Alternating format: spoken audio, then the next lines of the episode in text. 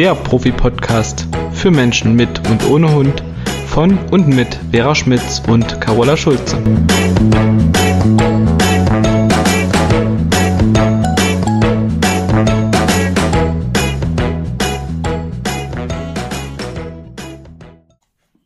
Hallo liebe Vera, ich wünsche dir einen wunderschönen Sonntagmorgen.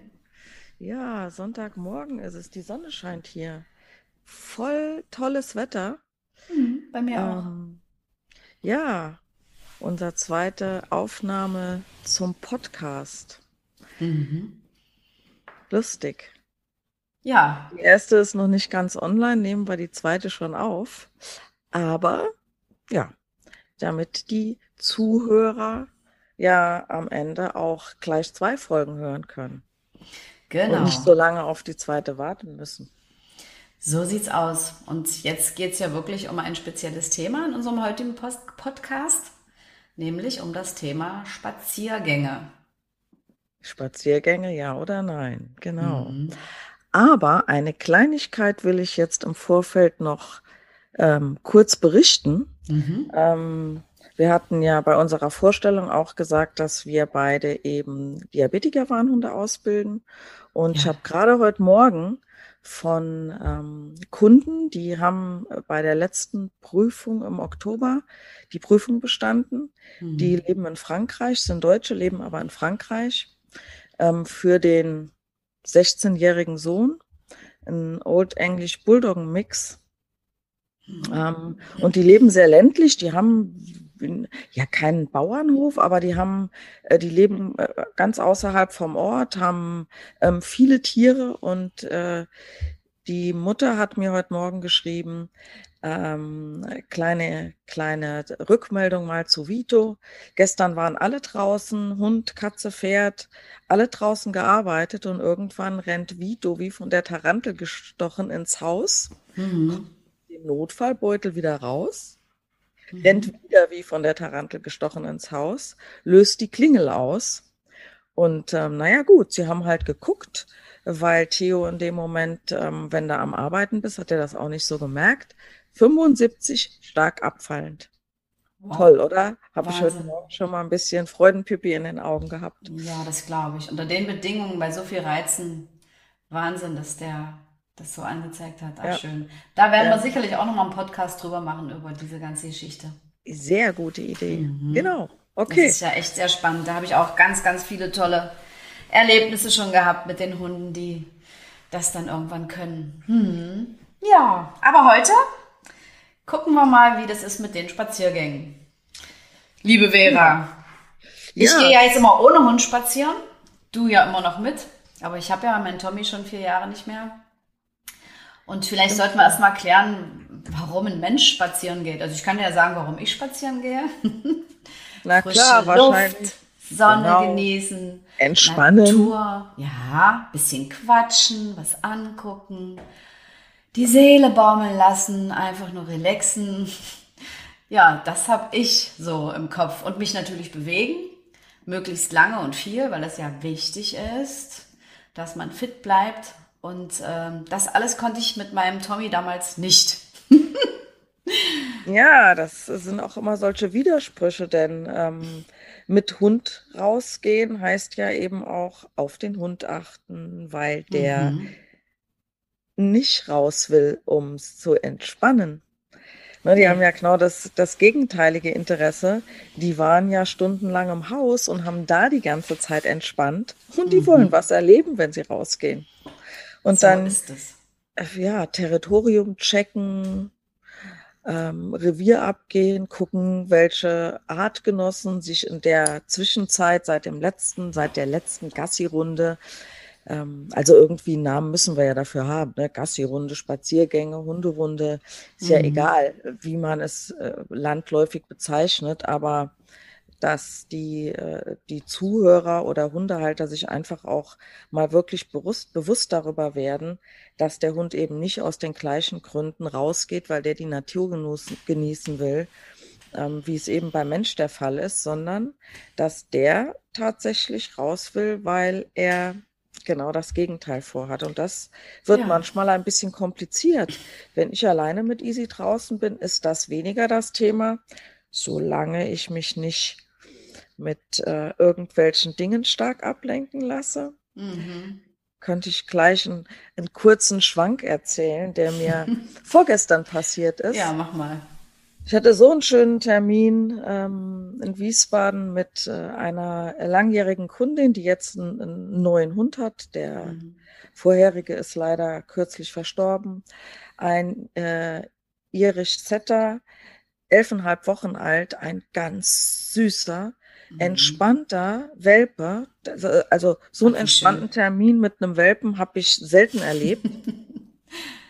Ähm, und danach bin ich mit Easy nochmal ähm, dort spazieren gegangen und es war einfach herrliches Wetter. Es war nicht viel los.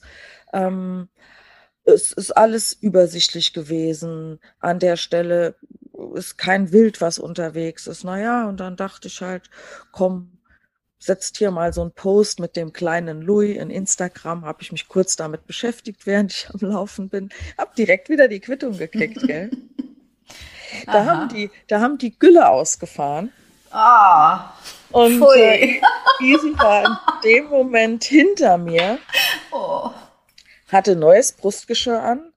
auch noch. Wir haben vorher noch schöne Fotos gemacht. Na, guck mal hier, neues Brustgeschirr. Naja, und dann sehe ich, wie er eben mal so den Kopf schräg hält und nach unten geht. Und dann war das wirklich so ein richtig frischer Flatscher Kuhgülle, den ich da ausrichten. So. Naja, da war dann rum mit Freude und Spaziergang. Mhm. Aber ähm, so ist das halt, ne? Die haben leider einen ganz anderen Geschmack, wenn die sich einparfümieren als wir. Und Easy fand es wahrscheinlich spitzenmäßig, diesen Duft. Coco Chanel. Während wir das ekelhaft Ja. finden. Aber sich einparfümieren ist ja für einen Hund auch wichtig. Um ein bisschen Aufmerksamkeit auf sich zu ziehen. Mhm. Sich zu markieren, also sich zu wälzen in irgendwelchen stinkenden Sachen. Das hat ja der Hawk früher nie gemacht. Also der hat sich ähm, so ein Wohlfühlwälzen, ne, in, fri in frischem Gras oder sowas. Da hat er Ja. sich gerne auch mal gewälzt. Bei dem konnte ich aber sicher sein, wenn es da auf dem Boden stinkt oder irgendwas nicht so toll ist, dann hat er das beim Abducken schon gemerkt und dann ist er mal zwei Meter weitergegangen. Ähm, der sah höchst ab und zu aus wie ein Dalmatiner, weil er ja Dreckflecken auf sich hatte dann vom, vom Rumreiben. Aber gut, okay, das war nochmal so ein kleiner Auswischer. Ähm, in anderen Stellen, ja, geht man halt Essbares suchen, ne? Also gehört ja zum Genau, Jagen. Nahrungssuche, das machen die. Und da gehört äh, eben auch dazu, Nahrung aufzunehmen, die schon tot ist, also alte Brötchen, ähm, Dönerecken, Stinkende Fische. Tierteile. Ratten. Mhm. Ja, das haben die Kunden alles schon, glaube ich, mehr oder weniger oft erlebt. Was die Leute besonders ekelhaft finden, ist, wenn die Hunde Kot fressen. Und ich frage dann immer, welchen Kot fressen die denn am liebsten? Hunde oder Menschenkot? Man sieht es auch in der Reaktion des Hundes. Beim Menschenkot lecken die sich noch relativ lange Ja, ihre Schnauze, weil der einfach lecker ist, auch wenn es jetzt eklig wird. Aber wir essen ja Sachen, die stark gewürzt sind und gesalzen sind. Und das finden die, meisten Hunde ziemlich lecker. Und du sagst es. Mein Hund äh, macht da auch ein Häkchen und sagt, nehme ich mit, wenn ich die Möglichkeit habe. Und da sieht man erstmal, wie oft Menschen sich draußen lösen, um das mal nett zu sagen. Oh, bin ich immer wieder erschüttert, das sage ich dir, wie oft das äh, draußen so passiert. Ja, da achtet man normal nicht drauf. Genauso Ne, das wenig, kriegst du sonst nicht mit. Bevor ich einen Hund hatte, festgestellt habe, ähm, wie viele Glasscherben draußen rumliegen. Ja, Ist ja für einen Wahnsinn. Mensch egal, ne? Man läuft ja mit Schuhen, man hat ja, man hat die Füße ja geschützt. Ähm, ein Hund hat das leider nicht. Und wenn man mit Hund unterwegs ist, achtet man deutlich mehr darauf, was auf dem Boden liegt, irgendwelche Glasscherben. Ja, ganz schlimm. Ich habe neulich erst wieder in einem Park in Berlin ganz viele Scherben aufgesammelt, die da so mitten auf dem Weg lagen und so spitz und scharf waren. Also Scherben sind ja immer scharf, aber es war so zertrümmert, diese Flasche. habe ich erst mal fünf Minuten da quasi den Park gefegt und alles in den Mülleimer geworfen. Also es ist, das ist echt eine Katastrophe. Aber naja, Lass uns vielleicht nochmal zu dem Thema Kotfressen zurückkommen, weil das ist ja oft ein Problem, ähm, weswegen Leute zu uns kommen, weil die das einerseits ekelhaft finden und andererseits die Hunde oft auch krank werden, wenn die irgendwie Kot von anderen Tieren fressen. Ähm, und die Leute wundern sich oft, warum ein Hund Kot von anderen Hunden frisst. Ähm, da gibt's aber einige Erklärungen. Ne? Da frage ich dann auch oft, ist der Kot alt oder frisch? Ja, genau. Welche Farbe hat der? Welche Farbe hat er? Ja, roter Kot besonders beliebt, weil das ist meistens Kot von frohlich fressenden Hunden. Und im Frohlig ist ja sehr viel Zucker auch drin und Lockstoffe und Farbstoffe. Das lieben die einfach. Es ist also mhm. ähnlich lecker wie Menschenkot. Die Erfahrung habe ich so gemacht bei meinen Kunden, dass die da scharf drauf sind. Wir haben ja echt das schönste Thema für einen Einstieg benutzt jetzt irgendwie. Ja, ne? ja. Wir hören auch gleich auf, also nicht abschalten. aber es ist halt ein wichtiges Thema. Und ähm, es gibt aber auch Hunde, die machen es einfach, um Aufmerksamkeit zu kriegen, weil der Mensch natürlich meistens nicht so begeistert ist davon und direkt auf den Hund reagiert, wenn er das tut. Und die ganze Zeit vorher, wo der Hund nichts gemacht hat, kommt keine Reaktion. Dann hängt der Hund zum Beispiel am Handy, so wie du das vorhin beschrieben hast. Ne? Deswegen, ich habe damals mein Handy tatsächlich zu Hause gelassen, weil ich mich da nicht ablenken lassen wollte. Das, äh, Sehr löblich. Die Zeit mit meinem Hund habe ich dann halt auch intensiv mit ihm verbracht. Und so ein Handy lenkt einfach nur mal ab. Da kannst du nichts machen, selbst wenn du es auf lautlos stellst und es brummt in der Tasche. Die Neugier ist doch zu groß, mal zu gucken. Und Hunde kriegen das sofort mit. Aber auf jeden Fall. Und dann gibt es eine Quittung. Ja. Das ist wohl wahr. Ähm, äh, weil du eben gerade die Farbe erwähnt hast. Mhm. Ähm, ich habe ja nun auch einen Hund, der dazu zählt, der sowas aufnimmt. Ähm, meist fängt das ja bei Welpen an. Mhm. Ob die das der Mutterhündin abgucken, weil die Mutterhündin säubert das ja eine gewisse Zeit. Genau, die muss das machen. Ja, weil das für die in der Natur wichtig wäre, dass eben ähm, Nicht-Rudelmitglieder, also Nicht-Rudelmitglieder ähm, nicht feststellen, dass dort irgendwo Welpen sind, weil das für das genau. eigene Rudel ja, äh, ja eine Konkurrenz sein könnte. Genau, die äh, schützt damit die Welpen. Ganz genau. Und äh, in, der, in der Höhle selbst oder wo die jetzt zu Anfang leben, ähm, die wollen sich ja da auch nicht im Kot rumwälzen und äh, liegen. Deswegen ist es ja wichtig, dass die Mutter das zu Anfang wegmacht. Mhm. Und äh, manche Hündinnen machen das ja tatsächlich ein bisschen länger und Hunde lernen ja eben auch durch Zuschauen. Also das kann ein Grund sein. Beobachtungslernen, äh, ganz genau. Genau. Ähm, und es kann sein, dass die tatsächlich zu wenig Nahrung kriegen und deswegen mhm. nochmal Kot fressen oder mhm. dass der ein oder andere ähm, Futter- oder Beuteaggressionen schon irgendwie leicht entwickelt und äh, deswegen so ein kleiner Kampf mit den Geschwisterwelpen da schon vonstatten geht und diese Sachen bringen die ja am Ende dann zum Halter mit, also diese Angewohnheit. Ja, genau. Ähm, also das jetzt noch mal neben dem, es ist nur lecker. Mhm. Und farbtechnisch, mm, mir ist eine Zeit lang aufgefallen, wenn ich von zu Hause aus mit Easy ähm, losgegangen bin, ähm, dass am Feldrand immer irgendwelche kleinen Kotwürstchen, die waren aber fast senfgelb. Mhm. Ähm, das passiert ja auch manchmal, wenn ein Hund Magen-Darm-Probleme hat. Ja, genau und die Verdauung nicht so richtig ähm, vonstatten geht, dann ist mhm. eben ja in dem Code auch noch mehr Inhalt, also Nährwerte drin, ähm, dass sowas auch ganz gerne mal gefressen wird. Mhm. Genau, und der Code von äh, Pflanzenfressern sowieso, von Kühen und von Pferden, von Hasen, das genau. lieben die, ganz ja. genau. Also letztendlich finde ich das auch weiter, also von, von Pflanzenfressern finde ich persönlich jetzt nicht dramatisch. Man muss immer nur im Kopf haben. Also es ist ja eine ganz normale Nahrungsquelle für Hunde. So sieht's aus, ähm, ja. Nur eben, wenn die Krankheiten, Würmer oder was auch immer haben, oder ganz wichtig, ähm, was gesagt werden muss, ist, dass Pferdeäpfel letztendlich sogar gesund sind, ein sehr hoher Vitamin C-Träger, aber mhm. Mhm man weiß ja nicht, ob das Pferd vorher entwurmt wurde. Ja, genau. Und Oder andere Dosis, Medikamente bekommen hat. Genau. Und die das Dosis, die dann ein Pferd bekommt zur Entwurmung, kann für einen Hund tatsächlich auch tödlich sein. Mhm. Also deswegen muss man da eben auch aufpassen, dass die sich da nicht in die Wampe vollschlagen. Genau. Aber du hast ja schon gesagt, das ist ein völlig normales Verhalten für die Hunde, ähm, so wie halt sowieso der Aspekt Nahrungssuche, Nahrungsaufnahme. Genau das ist, was die Hunde auf dem Spaziergang tun. Und ähm, da gibt's eigentlich nur eine Möglichkeit, dass man dem Hund das auf dem Spaziergang tatsächlich ermöglicht, oder? Was meinst du? ähm, ihm das ermöglicht oder ihm. Mit einer Alternative. Halt. Ja, ja, klar, ne? Oder äh, andere Alternativen zum Jagdverhalten bietet. Genau, das meine ich. Genau. Weil man kann es natürlich verbieten, aber es führt oft dazu, wenn der Hund merkt, dass man selber an dem Code so interessiert ist, also er denkt zumindest, dass wir das unbedingt ihm wegnehmen wollen, weil wir es vielleicht selbst wollen, äh, dann macht man es natürlich noch attraktiver und spannender und der Hund schluckt es dann relativ schnell ab. Ja, und da das ist halt das Problem. Mhm. Genau.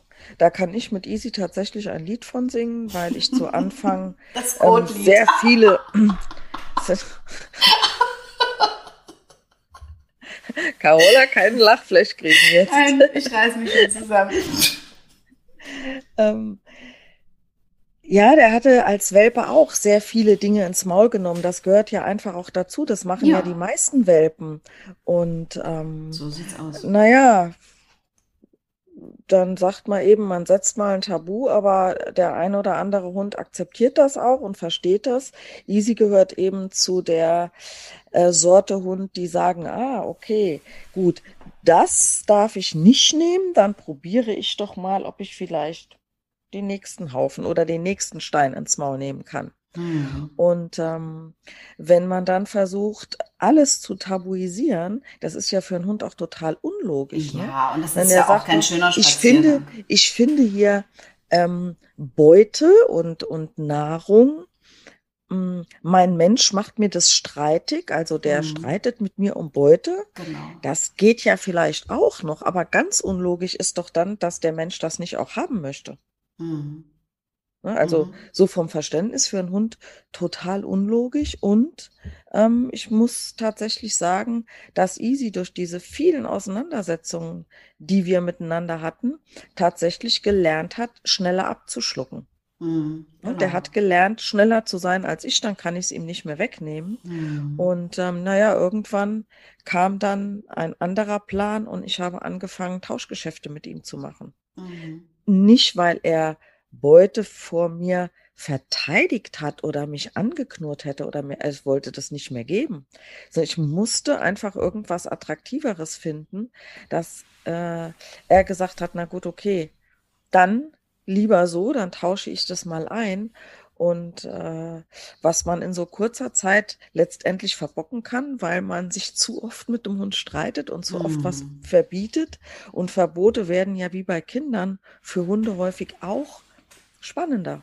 Das, ja, was ich nicht genau. tun darf, das machen wir erst recht. Das ist das, was, das ist das, was ich meinte, ne? wenn der Hund merkt, ich bin da auch scharf drauf. Weißt du, was äh, ich meistens empfehle und mit den Kunden dann übe und das funktioniert wirklich richtig gut?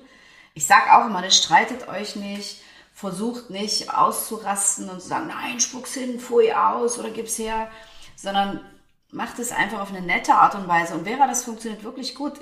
Wir bringen den Hunden bei, dass die alles apportieren. Also Nahrung, auch mal Kot, habe ich auch schon gemacht, mit Handschuhen natürlich. Ähm, dass man also ein nettes Spiel draus macht und äh, nicht sagt, spuck das sofort aus, sondern hey, prima, was hast du da? Zeig's mir mal, bring's mir. Und wenn die Hunde das gelernt haben, auf anderen Wegen natürlich erstmal, dann äh, funktioniert das tatsächlich sehr gut. Und meistens lassen die es sowieso relativ schnell sein, wenn man halt denen die Möglichkeit gibt, Dinge draußen zu tun, an denen die auch interessiert sind. Wir hatten ja eingangs gesagt, Spiel, Spaß, Spannung ist für die Hunde im Prinzip das, was sie draußen erleben wollen, Nahrungssuche und überhaupt jagdliches Verhalten steht so an oberster Stelle.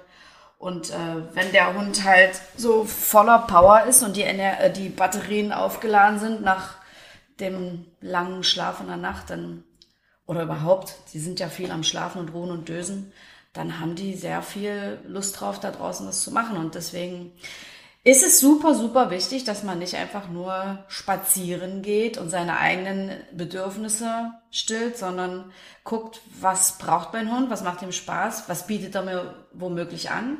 Ich gucke halt auch immer, ich schaue mir den Hund beim Spaziergang an, wenn ich äh, die Leute das erste Mal treffe oder beim zweiten Mal und gucke, was, wo hat denn der Hund Interesse? Also der kann sich ja quasi aussuchen, was er machen möchte. Ich muss ihm ja nichts aufzwingen. Ich will ja halt, dass der Hund da Spaß dran hat. Und wenn der halt ständig irgendwas rumschleppt, äh, viel Empfang hat, was er durch die Gegend trägt, dann ist das Apportieren natürlich eine super schöne Sache an der Stelle. Und, Auf jeden ähm, Fall.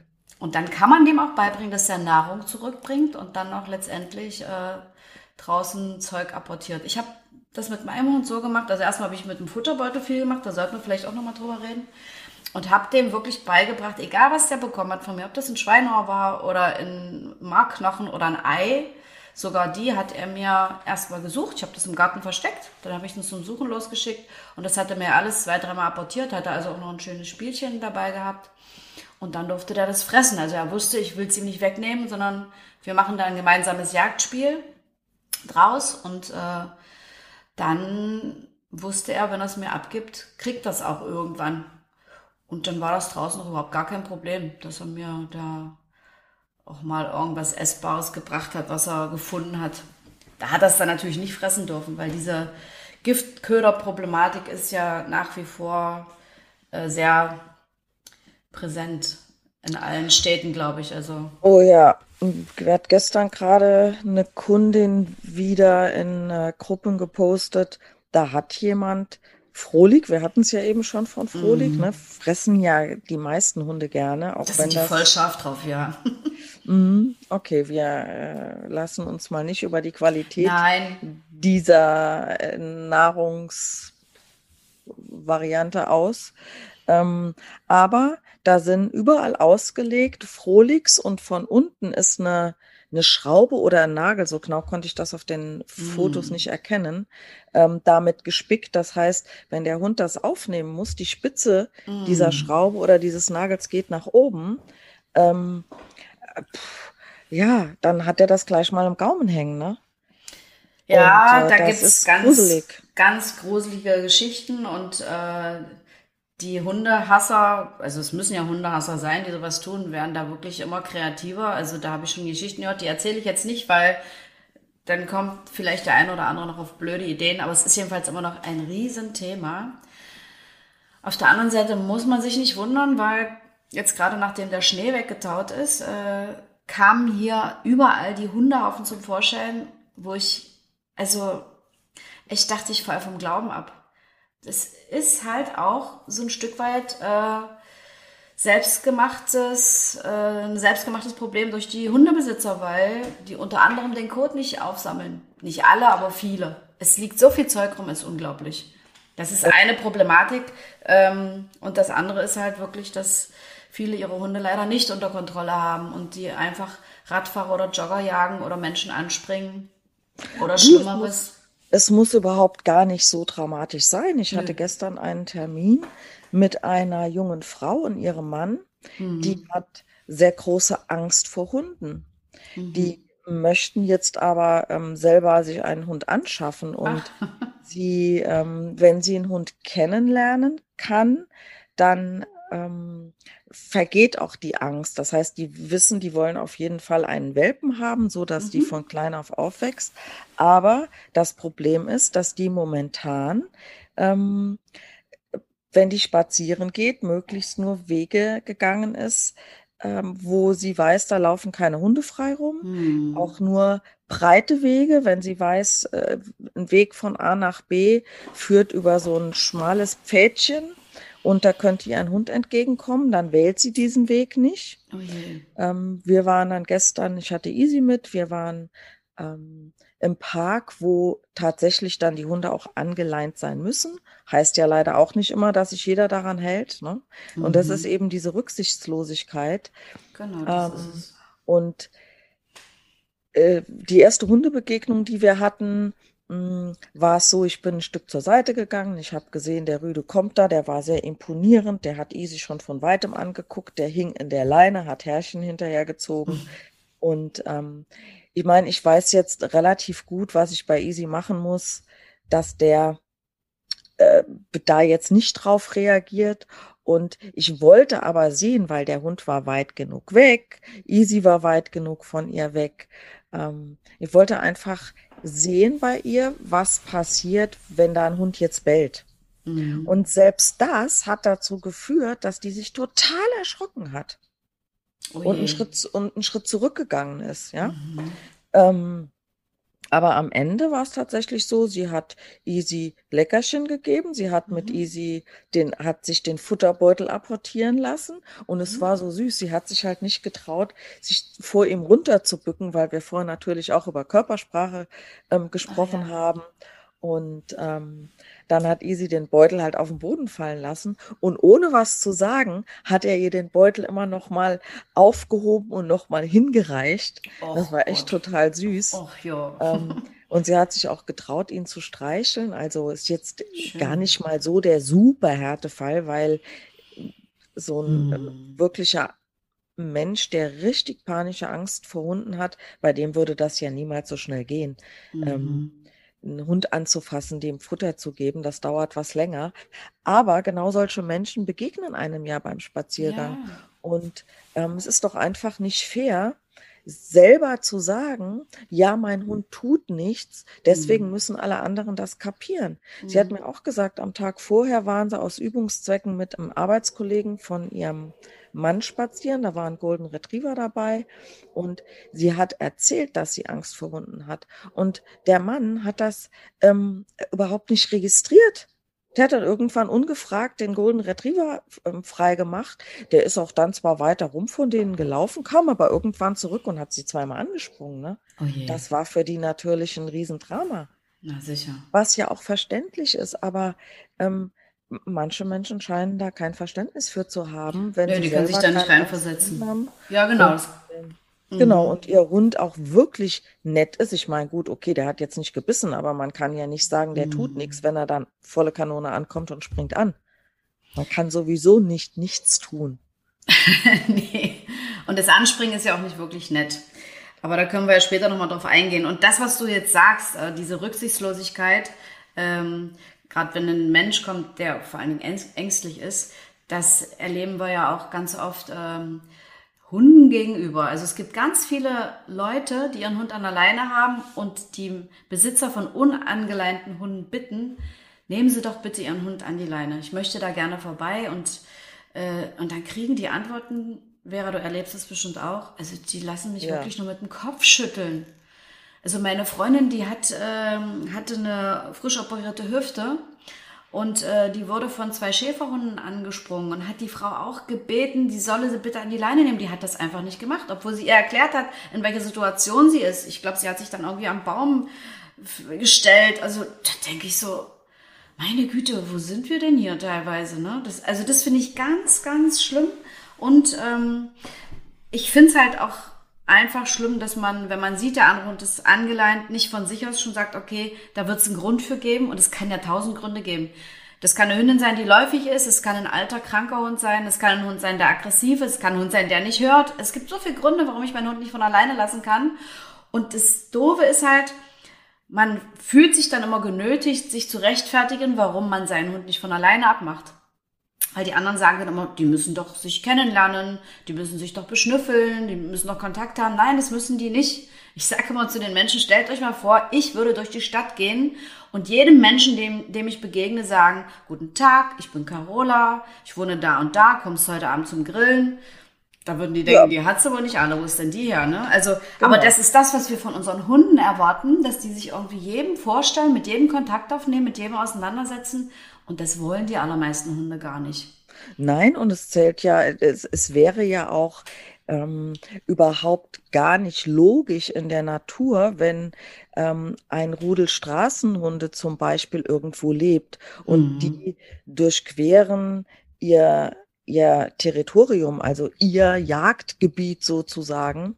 Ähm, wenn da fremde Hunde dazu kämen aus einem anderen Rudel, die würden ja vertrieben werden. Ganz genau. Ja, Markierungen draußen dienen ja dazu, Rudelfremden mitzuteilen, hallo, ne, nur dass du Bescheid weißt, hier leben wir und äh, halte da bitte mal Abstand. Ja. Ähm, nun ja, und äh, ich sage immer, wenn da ein Rudel zusammenlebt, da kommen ja nicht die anderen sonntags immer vorbei und sagen, ja, hallo, ne, wollen wir heute mal zusammen eine Mahlzeit einnehmen. Ne? Nee, Ist ja so nicht. nicht. Ähm, genau. das heißt, dieses Aufeinandertreffen und mal eben Hallo sagen, ist bei Hunden genauso unnatürlich, wie wir bei Fremden ja, jedes Mal die Hand schütteln oder wie du vorhin gesagt hast, ne, du drückst doch auch nicht jedem die Visitenkarte in die Hand nee. und stellst vor, wer du bist. Äh, je nachdem, wenn du durch Berlin läufst, dann grüßt du ja auch nicht ständig. Wenn du aber bei dir, wo du lebst, in dem kleinen Ort, durch Passiert die öfter, Straße ja. läufst, da grüßt du eher mal, weil mhm. das dort ein bisschen anders ist. Ja, das heißt, äh, Hunde, die sich kennen und miteinander klarkommen, die können sich ja auch mal begrüßen, beschnüffeln, ähm, miteinander ein Stück gemeinsam gehen oder miteinander toben. Aber wenn ich durch die Stadt laufe und weiß, diesen Hund, der begegnet mir heute einmal und sonst nie wieder, was hat denn äh, der Hund überhaupt davon? Gar nichts, außer mhm. dass er vielleicht von seinem Menschen noch vermittelt bekommt, du bist hier dafür zuständig, wie ein Polizist durch die Gegend zu laufen und ihr von jedem den Ausweis zeigen zu lassen. Ne? Mhm. Ne? Einmal Ausweiskontrolle, bitte stehen bleiben, bis ich dich von vorne bis hinten abgeschnüffelt habe. Ähm, es macht ja keinen Sinn aus Hundesicht, nee. außer dass die vielleicht sogar noch gestresst sind, weil sie sagen, oh, da kommt der nächste Hund, jetzt muss ich noch mal zu dem und muss den abchecken. Ja, und ich muss alles selbst entscheiden. Du, da fällt mir gerade äh, ein Fall ein, also das war wirklich sehr spannend. Äh, das war ein äh, Doggenmix, äh, ich glaube Dogge Rottweiler, also ein sehr großer schwarzer Hund, hatte so schätzungsweise 70 Kilo. Und der Mann hing an dem dran wie so ein Fähnchen beim Spaziergang. Der ist so ausgerastet bei anderen Hunden. Der stand in der Leine. Ich weiß heute noch nicht, wie der den festhalten konnte, aber irgendwie ging's.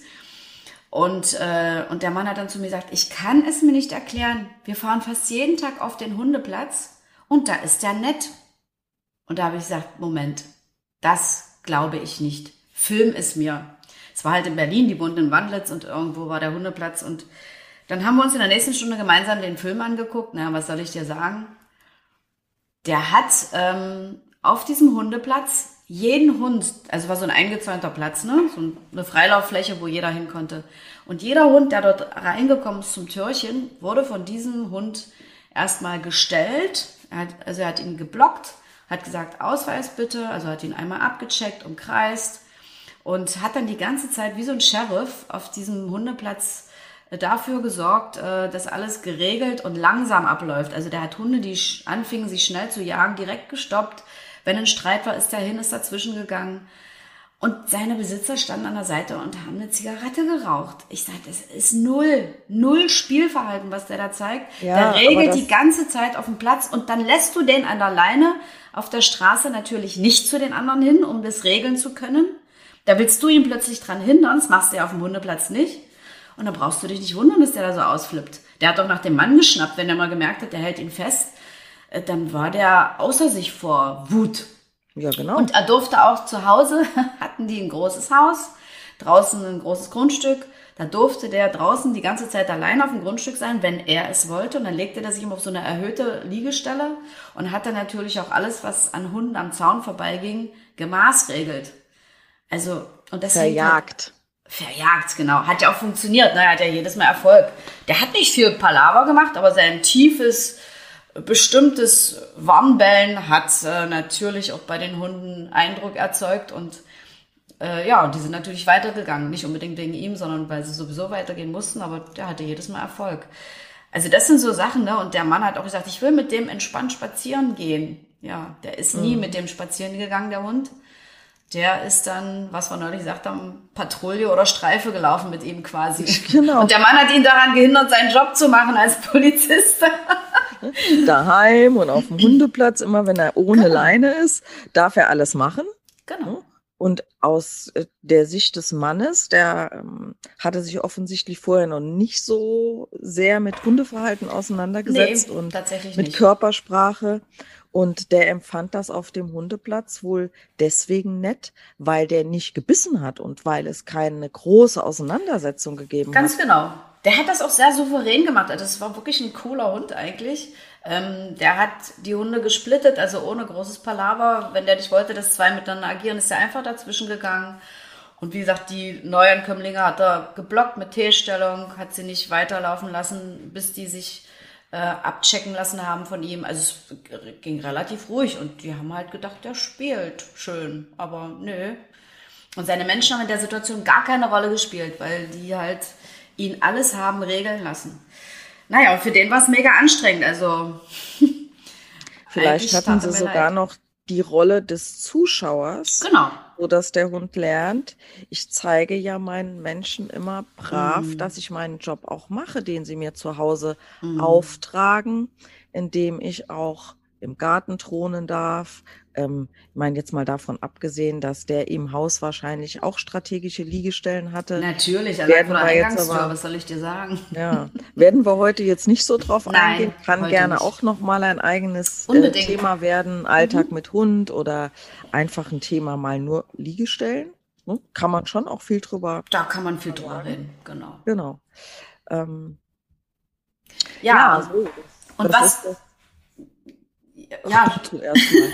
Nein, mir fällt jetzt in dem Zusammenhang auch noch ein, weil du sagst, ne, er zeigt ihnen ja, wie es geht, wie man halt Streit schlichtet und wie man Hundebegegnungen regelt oder Hunde halt dazu bringt, äh, zu hören oder sich langsam zu bewegen oder respektvoll miteinander umzugehen. Der war wirklich wie so ein Vater, der da seine Kinder irgendwie alle begrenzt hat und zeigt es seinen Menschen und hat selber das Gefühl, die haben, die sind nicht in der Lage, das zu tun.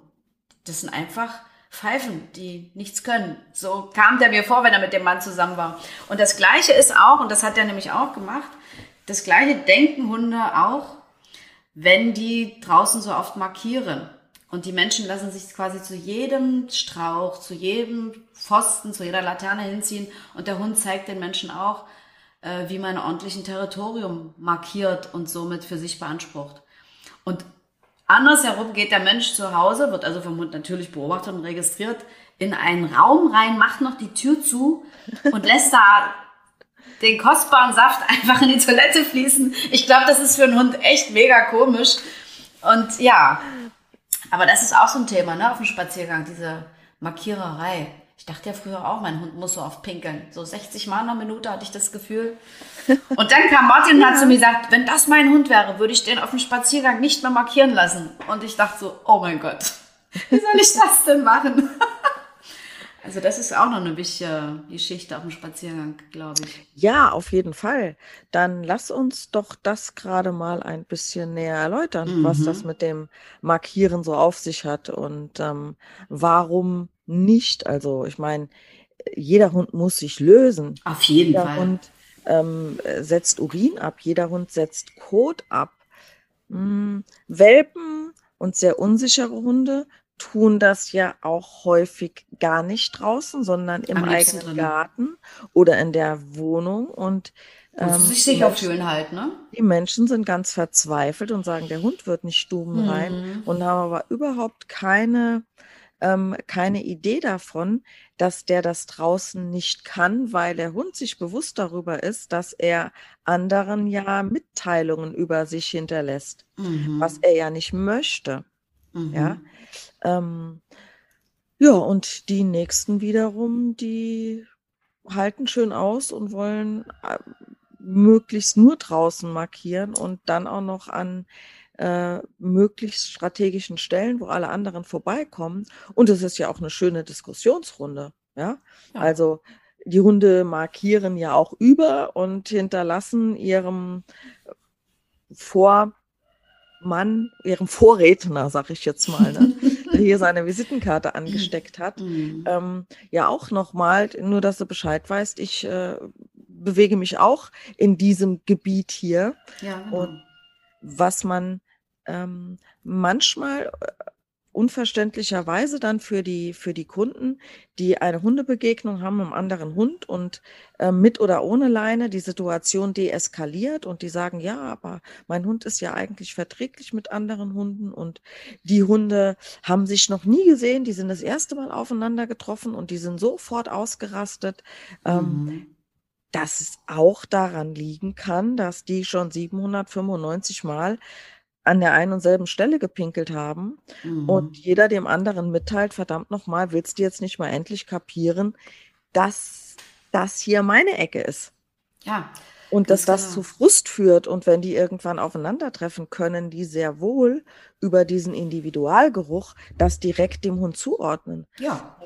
Ich bin vor ein paar Tagen, also wenn Easy ein, ein Thema mit anderen Hunden hat, sind es äh, tendenziell ja sehr imponierende Hunde, teilweise unkastrierte Rüden. Das heißt jetzt aber nicht, dass der überhaupt nicht mit ähm, unkastrierten Rüden klarkommt. Mhm. Aber wir haben einen Hund in der Nachbarschaft, das ist ein Eurasier, der ist ja noch relativ jung.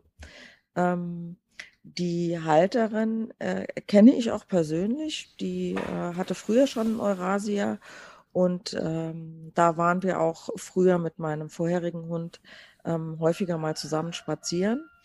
Und die Hunde haben dort, naja, schon auch einen entsprechenden Status. Mhm. Der Eurasia, den sie jetzt hat, der ist eigentlich ein unsicherer Hund. Mhm. Läuft aber an der Flexileine immer schön vorne.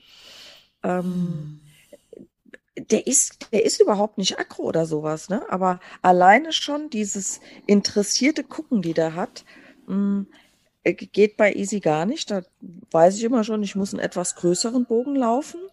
Und das Spannende ist ja, dass Hunde den Geruch zuordnen können. Mhm. Ich muss, je nachdem, welchen Weg ich gehe, ins Feld, auch mal bei denen am Haus vorbei. Das ist auch kein Problem. Ne? Wenn der uns jetzt auf ja. dem Bürgersteig entgegenkommt, dann wechsle ich die Straßenseite. Auch nicht das Problem. Ich bin neulich gelaufen äh, Easy läuft links, abgewandt von der Straßenseite. Mhm. Das Haus steht auf der linken Seite und ich konnte sie nicht sehen. Ich merke nur, Easy bleibt stehen, macht eine lange Nase, wittert in die Luft Richtung deren Hauseingang. Mhm. Ähm, und da war noch Gebüsch dazwischen und äh, ein Zaun mit, mit so einem Sichtschutz. Also er konnte das auch nicht sehen. Mhm. Ich gehe zwei Meter weiter, sehe ich die Halterin mit dem Hund dort stehen. Und dann wusste ich sofort, Easy hat eine Borste gekriegt, äh, hinten so vorm Rutenansatz, also auf dem letzten ähm, Drittel des Rückens sozusagen. Ja. Ähm, hat sich aufgeplustert, hat mal in die Gegend gewufft und geschnauft. Ja, mhm. dass es wirklich, dass Hunde so eine feine Nase haben, dass die das einfach wissen. Und es, solche Situationen sind, wir, sind mir schon häufiger aufgefallen. Und dann ist es eben nicht schön, wenn diese Hunde immer wieder an der gleichen Stelle markieren und die gleichen Wege haben mhm. und es dazu Diskussionsrunden kommt, nonverbal beim Markieren letztendlich. Äh, aber es hat ja eine Bedeutung. Und ähm, wenn ich Easy jetzt immer bei denen vor der Tür pinkeln lassen würde, dann oh. sorge ich doch auch dafür, dass der das Gefühl kriegt, ja, ich darf das, der andere fühlt sich wieder. Das ist eine absolute Provokation. Eben, ja. Absolut. Das, das, das lässt man ja nicht zu. Nein. Wir haben hier äh, auch Leute, die mit, das muss ein kleiner Hund sein. Ich glaube auch zu wissen, wer es ist. Ähm, du, die, da wird regelmäßig die Deko bei mir vor der Haustür angepinkelt. Neulich habe ich eine kleine Hundewurst da gefunden. Ach, das nee. kann man doch wegmachen.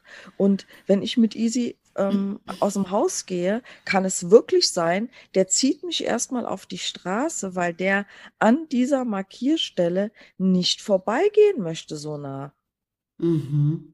Und der, der hat überhaupt, der hat noch nie vor der Haustür ähm, an irgendeiner Stelle markiert bei uns, weil ich das von Anfang an nicht zugelassen habe. Das würde ich und, auch nicht zulassen, genau. Und das ist ja echt doof, dass andere, dass andere Leute das ihre. Hunde dann dahin pinkeln lassen. Ja. Ähm, ja, aber wie gesagt, die haben halt immer im Kopf, der Hund muss sich doch lösen. Also die denken tatsächlich oft noch, der löst sich so oft oder es muss halt sein, dass der so oft das Bein hebt, aber ähm, das muss er genau nicht. Und wie du schon sagst, ne, das hat ja eine Bedeutung. Ich versuche es den Menschen auch immer zu verdeutlichen, wenn ich sage, stellt euch vor, ihr kauft euch ein Grundstück.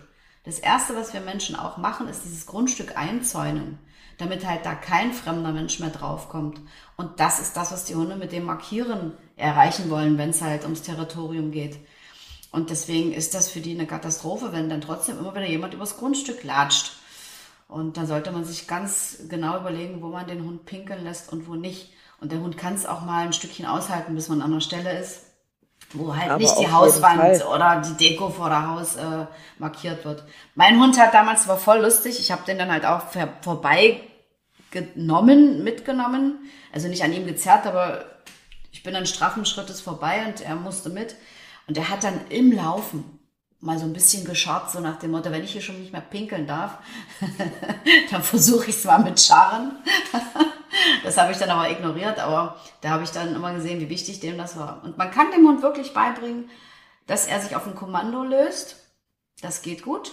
Auf jeden Fall. Und dann kann man es nämlich dann, entsprechend ist es ja dann konditioniert, an einer Stelle quasi dem Hund erlauben und ihn dazu auffordern, wo es halt günstig ist und wo es niemanden irgendwie äh, an der Hauswand klebt oder so. Also da, da ist immer wieder bei dem Thema Rücksicht und Respekt und ähm, und halt, weil es für die Hunde halt, was du gerade beschrieben hast, immer wieder dann auch Potenzial ist für Auseinandersetzung und für Streit und Provokation. Und wenn der Hund das gelernt hat, sich auf ein Kommando zu lösen, dann kann man halt auch mal eine bestimmte Strecke gehen, ohne den pinkeln zu lassen. Ich vergleiche es auch ganz gerne mit den Servicehunden. Wenn du so einen Blindenführhund hast, sage ich immer, stellt euch vor, dieser Hund würde überall markieren. Der blinde Mensch kommt nie beim Arzt an oder im Supermarkt.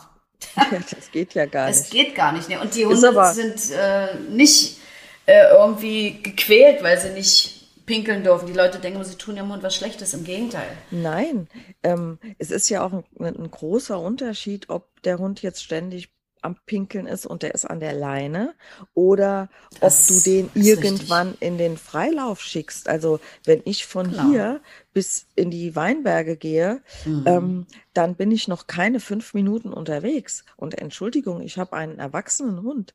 Der schafft das. Der kann stundenlang aushalten, mhm. nachts wenn es sein muss, halten ja auch Hunde, die Angst haben draußen an Silvester zum Beispiel, die halten ja drei Tage aus ja, ist der und Wahnsinn. machen nichts. Das, ja. Äh, also muss man jetzt natürlich dazu sagen, dass das alles andere als gesund ist. Ja, ja weil die Giftstoffe müssen ja auch ausgeschieden werden. Mhm. Aber rein theoretisch geht das und dann kann ich doch erwarten, dass mein Hund mal ein paar Minuten jetzt eben nicht das Bein hebt oder sich hinsetzt denn Hündinnen können ja auch markieren und das Bein heben. Mhm. Ja, habe ich neulich erst wieder erlebt. Dann sind die Leute immer, also die Besitzer immer ganz überrascht. Ach, ich dachte mal, das machen nur Rüden. Nö, nö. ja, ja. Und es gibt sogar viele. Im Handstand können sogar manche pinkeln. Ich hatte mal einen Chihuahua, ja. der hat im Handstand gepinkelt und weil seine dünnen Beinchen seinen schweren Körper, der war etwas äh, fülliger, nicht halten konnte, hat er sich jedes Mal bepinkelt und ist dann irgendwie umgefallen. Also das war eine Show, aber der wollte so hoch wie möglich seinen Urin setzen oder eine Hündin, das war eine Hündin tatsächlich und so immer an den Straßenecken, also sehr strategisch, hat die sich dann versucht in den Handstand äh, zu bringen und ja, aber guck mal, ne? Wahnsinn. Ein Chihuahua Mhm. Was ja, also ich glaube, es gibt nicht viele Menschen, die sich bewusst sind, dass das auch ein Hund ist, der Hund ist Hund, ja. ähm, diese vier Motivationen, worum sich das ganze Leben des Hundes dreht, auch in sich trägt. Natürlich. Ja? Das ist ja kein lebendes Spielzeug, sondern ähm, der hat auch eine territoriale Motivation, mhm. eine ähm, jagdliche Motivation, die sexuelle Motivation und, und die soziale Motivation. Soziale, Modi äh, soziale ja, Rudelmotivation, also eben äh, mit anderen gemeinsam zu leben und ähm, genau. eine Gemeinschaft zu bilden sozusagen. Ganz genau. Ja, die dann natürlich äh, je nach Hund unterschiedlich ausgeprägt ist. Und äh, dann könnten wir ja auch da nochmal zu kommen, dass es äh, Hunde gibt, die jetzt nicht zwingend überwiegend territorial unterwegs sind, sondern die draußen tatsächlich überwiegend jagdlich unterwegs sind. Genau. Und dazu und gehören ja, ja auch mhm. häufig die Golden Retriever oder mhm. Labradore, bei mhm. denen der jagdliche Aspekt ähm, ja häufig deutlich mehr ausgebildet ist als jetzt der territoriale Aspekt. Das stimmt, können, das stimmt. Die können auch territorial sein, gar keine Frage. Aber ähm, die jagdliche Motivation äh, kommt bei denen schon auch hin und wieder durch. Beim Labrador muss ich tatsächlich sagen, aus mhm. eigener Erfahrung ist die jagdliche Motivation draußen eher auf bereits erlegte Beute, sprich Futterreste und mm, sowas mm, äh, genau. ausgeprägt. Und beim Golden Retriever, der meiner Erfahrung nach tatsächlich nicht so verfressen ist wie der Labrador. Äh, Golden Retriever erlebe ich ganz oft als ähm, ignorant, was Futter angeht. Ne? Nehmen nicht jedes Leckerchen. Da wird der Napf mal nicht leer gemacht. Aber mhm. dafür häufiger äh, äh, jagdlich motiviert im Sinne von, ja, da wird halt doch mal ein Kaninchen gejagt und äh, dem Reh hinterhergerannt mhm. oder der Wildhase, der ähm, gejagt wird. Ja, ja. Erlebe ich dort äh, nicht so selten. Mhm. Ja, ja, so geht es mir auch. Ja, und ähm, das ist halt das, äh, wo man dann genau hingucken muss bei jedem Hund oder bei jeder Rasse ähm, woran sind die draußen am meisten interessiert und dann guckt, dass man das irgendwie in gute Bahnen lenkt. Finde ich immer ganz wichtig. Genau, wo sind die, wo ist die Veranlagung? Ne? Also mhm. was jagdlich motiviert ist, kann man ja am ehesten in andere Bahnen lenken. Ja. Ja, weil ähm, es gibt ja so viele verschiedene Beschäftigungsmöglichkeiten, wie ich einen Hund jagdlich auslasten kann. Denn mhm müssen wir ja auch mal sagen, ähm, viele Kunden, die kommen und haben einen jagdlich motivierten Hund und können ihn deswegen nicht frei laufen lassen, die haben ja so insgeheim die Hoffnung, man kann denen das abgewöhnen. Ne? Mhm. Muss man ja mal sagen. Das ist ja äh, genetisch mehr oder weniger festgelegt. Das, ja, es gibt ja keinen Schalter am Hund, wo du das eben ausknipsen kannst. Man kann den Hund, äh, wenn ich ihn gar nicht jagen lasse, wird er tendenziell unzufrieden sein und es gibt andere Baustellen, weil er frustriert mhm. ist. Mhm. Ich kann ihm aber Alternativen anbieten. Ähm, das heißt, er darf jagen, aber der Mensch gibt die Beute und die Spielregeln vor. Ganz genau. Und dieses, dieses Jagen lassen, das kann ja sein, das kann ein Futtersuchspiel sein. Ähm, also ob ich den jetzt Futterbrocken, die kullern, suchen lasse, ob ich das verstecke und er darf es suchen, ob ich mit einem Futterbeutel unterwegs bin und ähm, lasse ihn den apportieren, den kann ich werfen, den kann ich verstecken. Ähm, ich kann das mit mehreren machen. Das kann ein, äh, ein, ein Dummy sein, ein Hasenfell-Dummy. Es gibt ja auch Hasen, also Futterbeutel mit einer Hasenfellummantelung für die, die da ganz, sehr stark motiviert sind. Ganz ähm, genau. Ich kann Fährte mit dem Hund machen, wenn er sowas gerne tut. Das ist jetzt nicht unbedingt bei jedem Spaziergang eine gute Alternative. Ähm, das kann ich aber hin und wieder mal machen. Eine Fährte mhm. muss ich ja im Vorfeld legen. Der Hund darf nicht zugucken. Dann hole ich den Hund, führe den zum Start und der darf die Fährte ausarbeiten. Gleiches gilt für Mantrailen. Ist ja letztendlich auch ähm, eine jagdliche Geschichte, ja, dass der ja. da eine Spur verfolgt.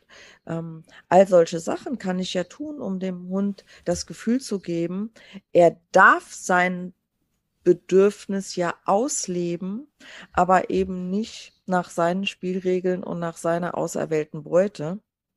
Und ja. parallel dazu muss eben natürlich auch verhindert werden, dass äh, diese Hunde, die da stark jagdlich unterwegs sind, immer wieder Erfolgserlebnisse haben. Absolut. Und, ähm, Deswegen muss ich aber auch wirklich äh, ihm die Möglichkeit anbieten, dass er jagen darf. Ich kann es ihm nicht nur verbieten, weil das würde den Hund verbiegen. Und äh, ich hatte es vor einiger Zeit, dann kamen Leute mit so einem Labrador auch mal aus der Arbeitslinie zu mir ins Training und die Trainerin, bei der die vorher waren, hatte denen verboten, mit ihm Apportierspiele zu machen. Also das, wofür der Labrador ursprünglich gezüchtet wurde. Du, der Hund war depressiv. Und der hat, wie du schon sagtest, dann taten sich ganz viele andere Baustellen auf. Natürlich dann diesen Frust an anderer Stelle halt ausgelassen. Und das finde ich super wichtig, dass man einerseits natürlich äh, dem Hund verbietet, andere Lebewesen zu jagen, weil ich finde es schlimm, andere Tiere zu opfern, quasi, um meinem Hund eine Befriedigung zu verschaffen. Hatte ich mal. Die Frau hat ihren, ich glaube, ein Husky war das, einmal am Tag im Wald ausgesetzt und den nach zwei Stunden an der gleichen Stelle wieder abgeholt und der hat dann der Zeit gewildert. Ich dachte, äh, Martin hat versteckte Kamera irgendwie angebracht, um zu gucken, wie ich reagiere. Mir ist wirklich der Mund offen stehen geblieben. Ja, ja. Also das, das Sachen gibt's, die gibt's gar nicht. Also wie gesagt, wichtig ist dem Hund anzubieten, dass er seinen Jagdtrieb auf die eine oder andere Art und Weise befriedigen kann und zwar mit mir. Und das Schöne ist ja, wenn ich mit dem Hund Dinge tue, wo der Spaß dran hat, die seinem Grundbedürfnis entsprechen, dann macht das doch ganz viel auch mit unserer Beziehung, mit unserer Bindung. Ja, das, das merkt man auch. Die Hunde werden viel aufmerksamer, die sind viel schneller ansprechbarer, die sind abrufbarer. Weil wenn ich ihm was anbiete, was, wo der richtig Lust drauf hat und wo er richtig viel Bock hat und Spaß hat, dann ist es doch auch viel einfacher, ihn abzurufen, weil er dann im Kopf hat, okay, wenn die mich abruft, dann macht die was Schönes mit mir. Eventuell. Muss ja nicht immer sein. Genau. Aber wenn ich ihn abrufe, nur mal kurz streichle, meistens kommen ja die Hunde nur, gucken, ist alles in Ordnung und gehen wieder, ähm, dann ist es für den Hund so lästig, weil ich rufe den ab aus einer spannenden Sache und biete ihm aber nichts entsprechendes an. Und da muss man halt wirklich gucken, dass man was findet, was für den Hund genauso wichtig und spannend ist, wie meinetwegen das Spiel mit anderen Hunden oder die Jagd nach irgendeinem Tier, was wir ja, wie gesagt, eigentlich nicht wollen, dass der Hund es tut. Und da gibt es eine Menge Möglichkeiten, du hast ja eben schon ganz viel aufgezählt. Und ich erlebe Reizangel. immer wieder, Reizangel, genau, wäre noch so ein Thema. Und ich erlebe wirklich immer wieder, wenn die Menschen anfangen, das wirklich dann auch intensiv zu tun. Was nicht heißen will, dass die den Hund dauer bespaßen müssen, aber schon immer mal wieder auf dem Spaziergang äh, entsprechend so ein paar Sachen durchführen. Wenn die das anfangen zu machen, dass da ganz, ganz, ganz viel passiert zwischen Mensch und Hund. Ganz viel. Auf jeden Fall. Ganz und viel Positives. Das ist echt schön zu sehen. Natürlich ist auch wichtig, äh, die Körpersprache zu lesen und an seinem Hund selber direkt zu erkennen, wenn Wann's der jetzt losgeht. was Spannendes in der Nase mhm. hat oder wenn der was gesehen hat. Denn mhm. in dem Moment sind die ja oft noch ansprechbar. Wenn Aber dann nicht mehr. 100 Meter gerannt sind, ne, dann geht es ins eine Ohr rein und in dem anderen Ohr wieder raus. Ja, ist ja auch völlig logisch. Ich meine, das hat die Natur ja so eingerichtet. Wenn der Hund dann am Jagen ist, da muss er sich voll darauf konzentrieren, weil sonst würde er ja verhungern.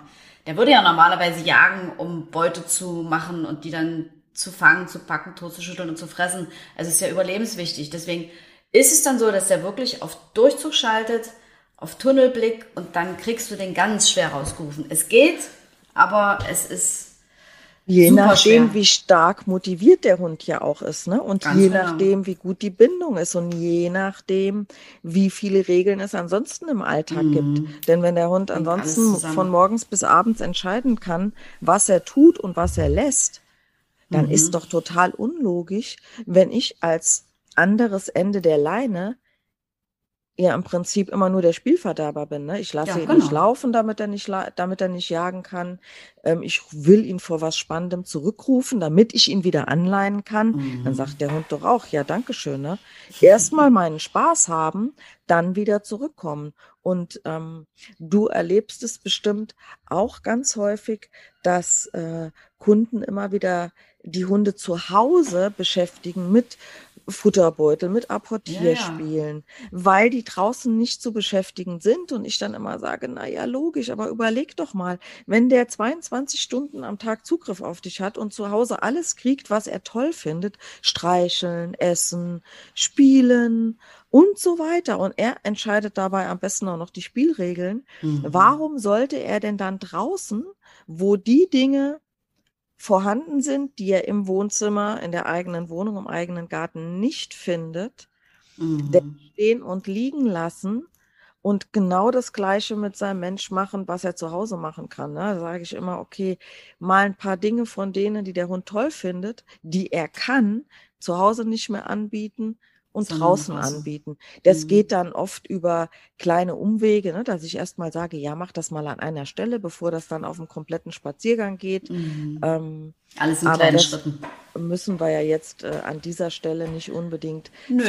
Mhm. Da haben wir wieder ein Thema Sache, für den nächsten Podcast. Genau. Aber eine Sache würde ich gerne mit dir äh, oder bei dir auch mal nachfragen. Ja. Bei, bei uns hier in der äh, Ecke ist es ganz häufig so, ähm, wenn wir über App Apportieren sprechen, ähm, dass viele in anderen Hundenschulen oder irgendwo gelesen haben, also in anderen Hundenschulen gehört haben, äh, dass die nicht Bällchen spielen dürfen.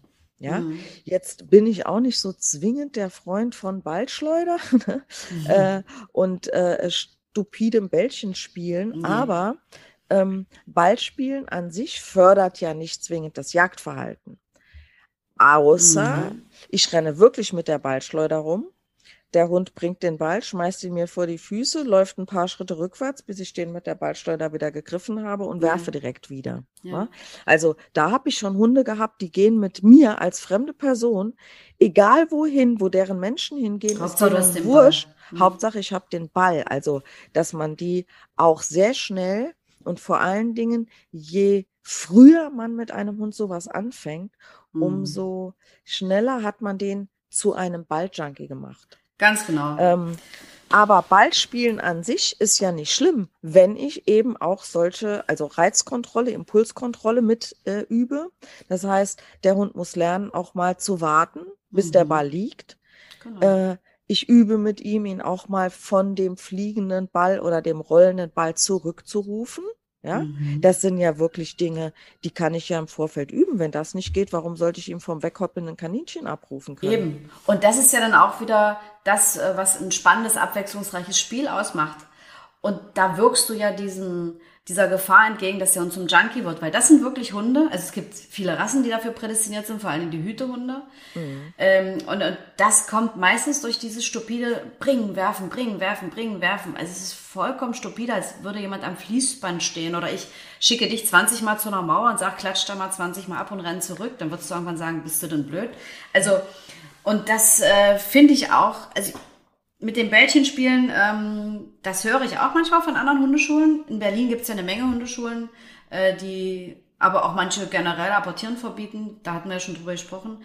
Aber wenn du, wenn man das so macht, wie du es gerade beschrieben hast, dass man den Ball auch mal versteckt, der Hund hält es aus, sitzen zu bleiben, während ich den werfe und ich schicke den, er muss auf mich achten, ähm, oder ich verstecke den mal so, dass er selber nicht rankommt, ähm, dann kann man da ganz, ganz viele tolle Ideen umsetzen und das Spiel bleibt in meiner Hand. Unter meiner Anleitung und nach meinen Regeln wird gespielt. Und dann ist die Gefahr, dass der Hund zum Junkie wird, relativ gering. Also, und wenn das halt schon ist, dann muss man sich tatsächlich was anderes einfallen lassen. Meistens kann man dann zumindest für eine lange Zeit nicht mehr mit dem Ball spielen. Das mhm. erlebe ich häufig. Ein Vorteil hat das ja manchmal, ne? wenn die ein Balljunkie sind, muss ja jetzt mal tatsächlich sagen. Weil ja, ich weiß, worauf du hinaus willst. Diese Hunde ähm, äh, werden dann auf die Pfeife konditioniert, erstmal mhm. ganz normal mit Futter und wenn die mhm. verstanden haben, bei Futter soll ich zurückkommen, dann äh, fliegt halt der Ball. Mhm. Das heißt, dann darf ich aber nie wieder Ball spielen, ohne vorher gepfiffen zu haben. Mhm. Ähm, ich kann ja ansonsten mit dem Hund andere Dinge apportieren, ja. ja. Aber da habe ich schon äh, ganz zu Anfang als ich ähm, hier nach der Ausbildung tätig war, eine Parson Russell Hündin gehabt. Mhm. Du, das war Wahnsinn, ne? Die ist wirklich während dem Training einem Kaninchen hinterher geflitzt. Oh. Frauchen hat gepfiffen und du, das sah aus, als hätte die weißt du, beim sich so lang gestreckt in der Luft, hätte die sich in der Luft umgedreht und kam Wahnsinn. zurück. Die hat die Pfeife gehört, hat sich sofort umgedreht, kam Wahnsinn. zurück. Und das war damals für mich so ein Ding, wo ich gedacht habe, okay, wenn ein Hund so geil auf dem Ball ist, dann nutzt das doch schon, wenn du jemanden ins Training bekommst, bei dem das so ist, mhm. um den auf eine Pfeife zu konditionieren, Gut, die Menschen müssen dann natürlich auch umsetzen, dass sie eben das als super Abruf nutzen. Und dann mhm. muss ich natürlich auch wissen, dass ich das jetzt nicht eben mal neben der Bundesstraße machen kann. Nee, das wäre ein bisschen ungünstig. Aber das ist halt, ne, Motivation ist alles. Und ähm, das ist ja auch so ein Thema, können wir auch nochmal drüber sprechen, äh, der Abruf. Ich muss halt irgendwas finden, was der Hund so toll findet und das muss nicht immer Futter sein, kann halt auch dieses Ballwerfen sein, wo die Motivation dann entsprechend groß ist, zurückzukehren, wenn Herrchen oder Frauchen pfeift. Mhm. Das ist eine super Idee. Und da kann man das wirklich mit diesem Junkie-Verhalten äh, dann an der Stelle zumindest nochmal nutzen und einsetzen. Aber ansonsten würde ich dann eher mit anderen Dingen apportieren. So ist es. Mhm. Ähm, ein Blick auf die Uhr sagt mir, dass wir schon wieder relativ äh, lange dabei sind. Ja, und wir hatten ja ein bisschen Sorge, dass uns bei dem Thema eventuell, dass der nicht so lang wird, der Podcast. Ähm, wir wollten ihn ja auch gar nicht so lange machen, aber es. Nein, aber eine Sache würde ich auf jeden Fall noch gerne ansprechen wollen. Ja. Ähm, das Thema Leinenführigkeit, ja, mhm. also viele Dinge, über die wir jetzt gesprochen haben, da läuft der Hund ja im Prinzip frei. Oder an der Schleppleine. Ähm, oder an der Schleppleine. Ähm, dass dieses Wo läuft der Hund ja auch eine Bedeutung hat, ja. Absolut. Also ich sage ganz häufig, wer vorne läuft, führt und wer hinten läuft, folgt. Das, das ist, ist ja Spruch so. Auch. Ja? Ganz genau. Ähm, und ich finde es jetzt nicht dramatisch, wenn ein Hund auch mal ne, mit einer Schleppleine gerade, ähm, das machen wir ja ganz häufig so, Schleppleine Brustgeschirr und Leinenführigkeit am Halsband, damit der Hund das mm. gut mhm. unterscheiden kann für die Hunde, die eben draußen eine Schleppleine brauchen. Ähm, aber wenn es jetzt nun mal so ist, dass der Hund draußen frei läuft oder an der Schleppleine vor einem läuft mh, mm, und ich gehe eine Stunde mit dem spazieren, mhm. dann bekommt der Hund ja, der immer vorne läuft, das Gefühl, dass er den Weg vorgibt und der Mensch die ganze Zeit brav hinterherlatscht. Also, Ganz dass genau. er den Menschen durch die Gegend führt. Und er checkt ab, ob, ob, ob die beiden da lang gehen können, ne? ob alles in Ordnung ist. Und er ist auch immer als erstes in den Situationen, wenn zum Beispiel ein anderer Hund kommt oder ein Mensch um die Ecke biegt, ist der Hund immer in der Verantwortung und erklärt es dann auch.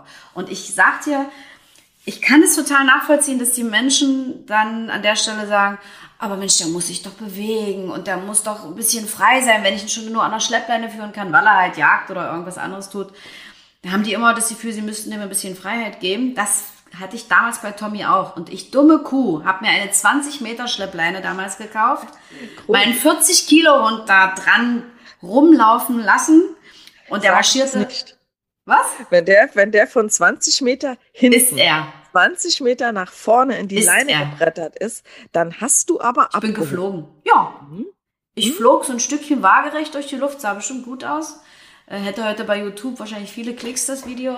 Viele, viele Menschen kennen vielleicht das Video, was im Internet kursiert, mit, mit dieser alten Dame, die ja auch relativ klein ist, ja. und die Dogge davor und sie wirft mit einem Hund an der Flexileine, sie wirft dieses Stöckchen und man sieht wirklich nur, wie die abhebt und waagerecht aus dem Bild verschwindet. So sah es bei ja? mir wahrscheinlich also, auch aus. Mhm. Liebe Zuhörer, googelt das mal ja. Äh, ältere Dame mit äh, äh, Dogge. Ich glaube, ja. Es war eine Dogge, ich habe es kürzlich noch gesehen.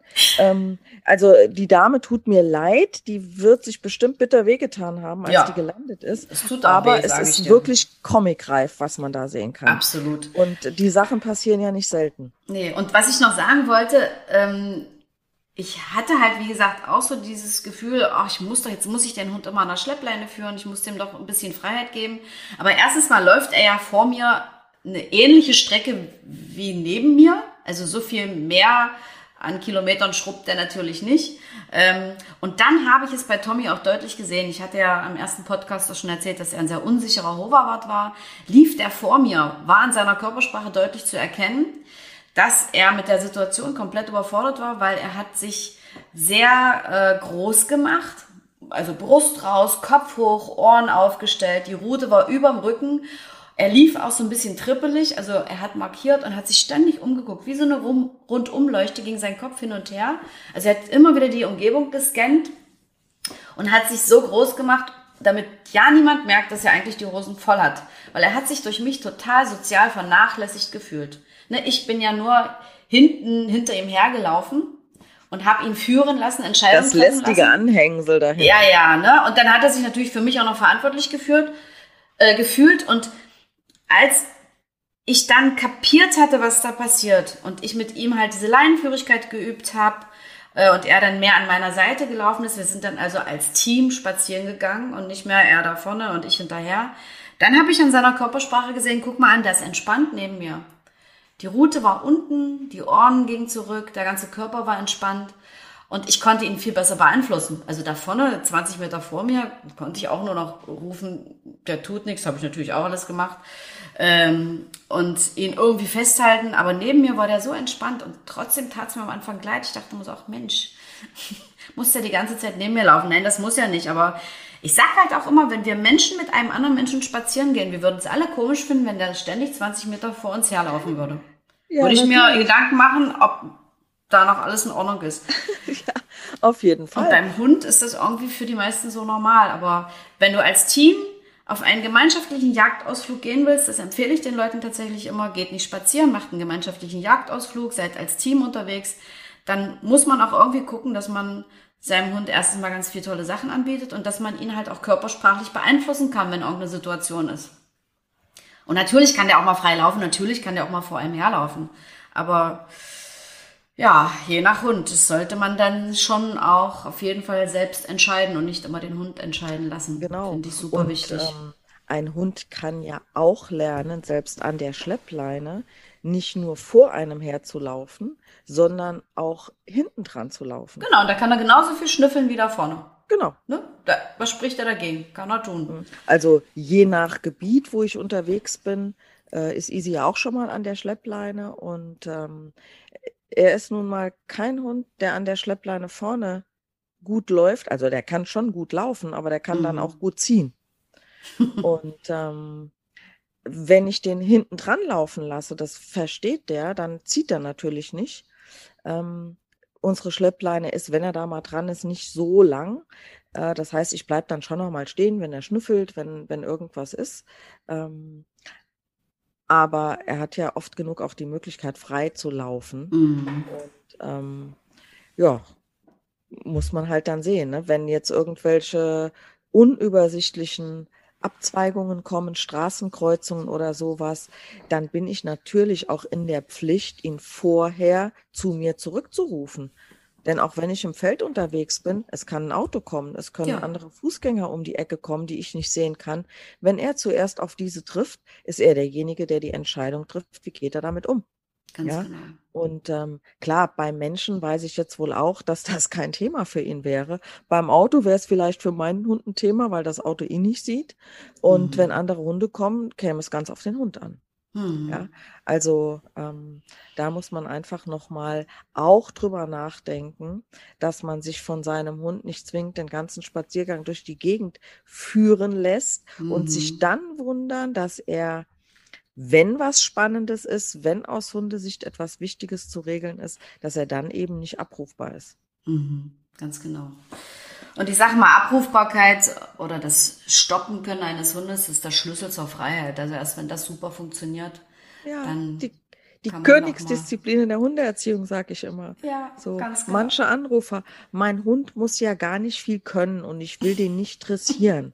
der soll nur zurückkommen, wenn ich ihn rufe. Mhm. Sag ich immer, hm, ist ja schön, aber bevor das passiert, müssen wir noch über ein paar andere Dinge sprechen. Ist ein komplexes Thema. Abruf ja. unter Ablenkung ist die Königsdisziplin. Ja. Das ist das aller, aller Schwierigste. Ja, ganz genau. Ja. So sieht's aus. Carola, Vera. wollen wir mal zum Ende kommen? Und ja. ähm, ich würde dir einen schönen Urlaub wünschen. Ich weiß ja, du fährst jetzt einmal in Urlaub in mhm. eine Gegend, die Corona-frei Corona ist. Frei ist. ja, Tatsächlich. Ja, du musst allerdings dafür auch irgendwie vorher testen, nachher testen ja, ja. und eventuell in Quarantäne. Ne? Das nimmt man halt in Kauf. Aber ähm, es sei dir gegönnt, auf alle Fälle. Dankeschön. Wenn das ja möglich ist, warum soll man das nicht nutzen?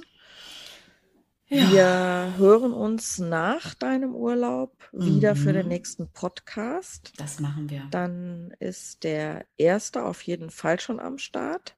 Vielleicht dieser hier ja auch schon. Ich denke mal schon. Wir lassen uns ein neues Thema einfallen mhm. fürs nächste Mal. Ja. Und ja, jetzt erstmal noch einen schönen Sonntag. Genießt die Sonne. Du auch, liebe Vera und vor allen Dingen einen schönen Urlaub. Ich und schöne Grüße dir. an deine bessere Hälfte. Ich wünsche dir was. Ciao. Dankeschön. Tschüss, Vera. Tschüss. Tschüss.